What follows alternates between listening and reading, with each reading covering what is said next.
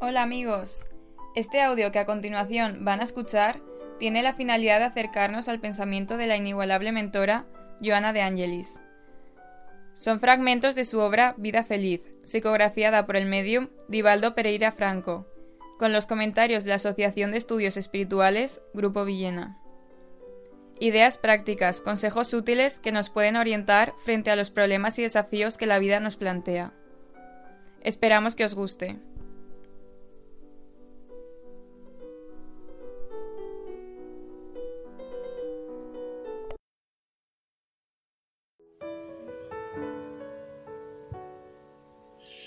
Actuemos sin precipitación.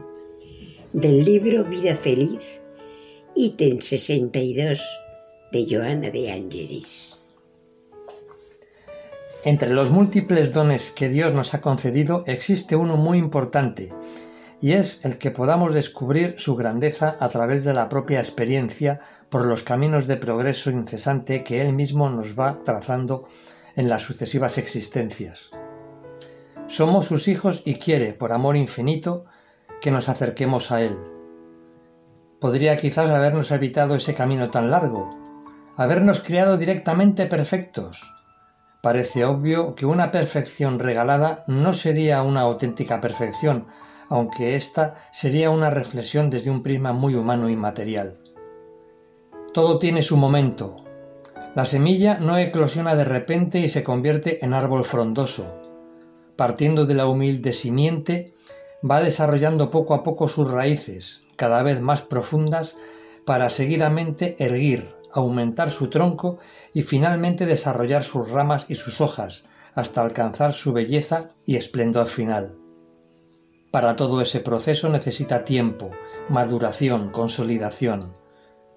Cuando surgen las dificultades o la escasez, la humilde planta sabe esperar el momento más propicio la oportunidad que le ofrecen, por ejemplo, las lluvias, un cambio de estación más favorable, etc., para desarrollarse y fortalecerse. Paralelamente, en su largo recorrido, al espíritu en evolución le ocurre algo similar. La mentora Joana nos aporta su sabiduría profunda regalándonos las siguientes reflexiones a este respecto que vamos a comentar brevemente. Tu experiencia es un valor que logras a través del tiempo, viviendo las lecciones de la vida en tu proceso de evolución. Las experiencias que vamos viviendo en el transcurso de la vida tienen un porqué y un para qué. Esto es algo que en algún momento de la evolución comenzamos a tener conciencia de ello. Nuestro proceso de crecimiento espiritual es también muy similar a, por ejemplo, las distintas etapas que experimentamos a lo largo de la vida física, es decir, la infancia, juventud y madurez. Desde el momento en que nacemos nos llevan de la mano ante la indefensión y fragilidad que suponen los primeros años de nuestra vida. En la medida en que vamos creciendo, de forma gradual se van adquiriendo nuevas responsabilidades, comprendemos mejor nuestro entorno y empezamos a tomar decisiones, a caminar solos. En líneas generales, si analizamos al espíritu encarnado y su recorrido evolutivo, observamos que también se le van sucediendo los ciclos, partiendo de su etapa más primitiva, con el predominio casi absoluto de los instintos, comienza a desarrollar su inteligencia. Vendría a ser lo que denominamos como el ser fisiológico, es decir, aquel que tan solo se preocupa por comer, cazar, recolectar, dormir y reproducirse. Con el paso del tiempo, tras numerosísimas existencias, el espíritu va desarrollando la conciencia, se va sensibilizando, forjando a través de las distintas pruebas, adquiriendo una cierta experiencia que le permite poco a poco distinguir lo real de lo ilusorio. Comprende que la vida tiene un sentido superior, trascendente, hasta que llegado un momento determinado de su trayectoria, mucho más espiritualizado y maduro, comienza a tomar las riendas de su destino. Se identifica con el papel que ha de juzgar en el concierto universal. Camino recorrido, camino conocido. El estudio, el afán por aprender, la curiosidad constructiva y saludable, la voluntad y el esfuerzo por ser mejor, por hacer el bien, son elementos que le aportan conocimiento, experiencia. Por otro lado, siempre hay una primera vez para todo, puesto que somos creados iguales, con las mismas oportunidades de crecimiento que el resto de espíritus. No pueden existir diferencias de base. Por lo tanto, somos aquello que nos forjamos con nuestro esfuerzo a través de los caminos que transitamos y vamos descubriendo. Frente a tal conquista, descubres que hay una gran distancia entre la teoría y la práctica.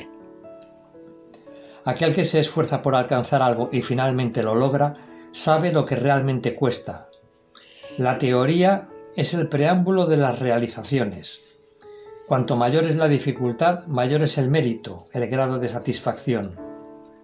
Hablar y teorizar es fácil, pero ser testimonio vivo, ejemplo de aquello que se trata de transmitir, solo está al alcance de unos pocos seres victoriosos y experimentados.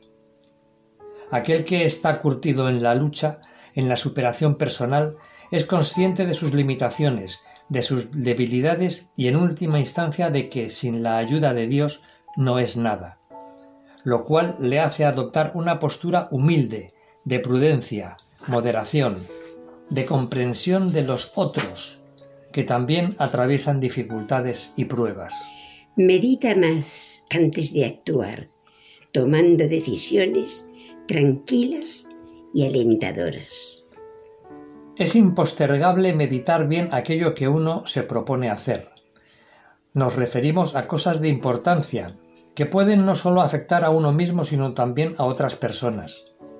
No es bueno dejarse llevar por impulsos, por las primeras impresiones, por arrebatos irreflexivos. Siempre la serenidad, la reflexión, el tomarse un tiempo para madurar las ideas serán los mejores remedios para acertar en las distintas situaciones, poniendo el foco en el conjunto del problema y no solo en una parte. De igual modo, meditar ayuda a recogerse del ruido externo y a sintonizar con las fuerzas superiores, que siempre orientarán para tomar las mejores decisiones. Cuando actúas por impulso, estás sujeto a errores graves. Actuar por impulsos denota descontrol, falta de dominio. En algún momento y con un comportamiento impulsivo Quizás se pueda posponer algún problema, pero no solucionarlo. Con esa manera de actuar no se asimilan las experiencias, es imposible captar el mensaje que nos tratan de transmitir las pruebas de la vida. Lo normal es que se erre, además sin entender nada, porque no ha habido tiempo de madurar las ideas que nos tienen que llevar a la toma de decisiones idóneas, complicando aún más las cosas. En estas lides también es importante no confundir el coraje con la precipitación o la agresividad con el ser enérgico. Son cosas totalmente diferentes. Hay acontecimientos que suceden en el momento propio.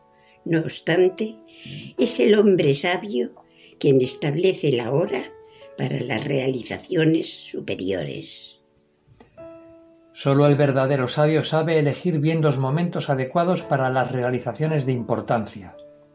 Sabe esperar, comprender el entorno para actuar sin egoísmo, sin la precipitación que pudiera truncar unos buenos resultados.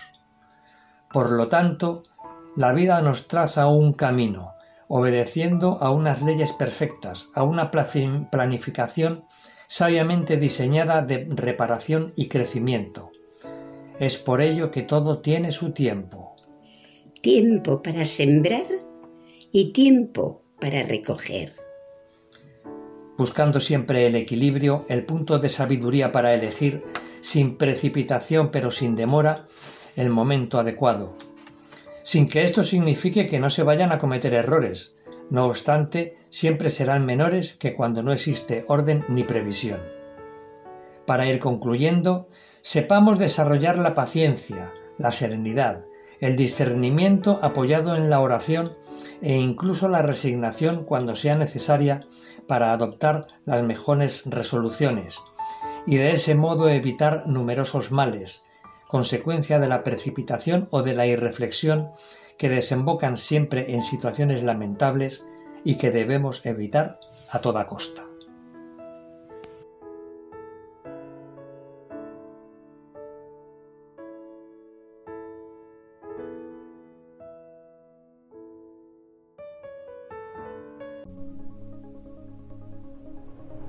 Bien amigos, esperamos que os haya gustado este audio. Recordaros que podéis visitar nuestra página web www.amorpazycaridad.com, donde podréis encontrar información sobre estos temas relacionados con la espiritualidad y el conocimiento.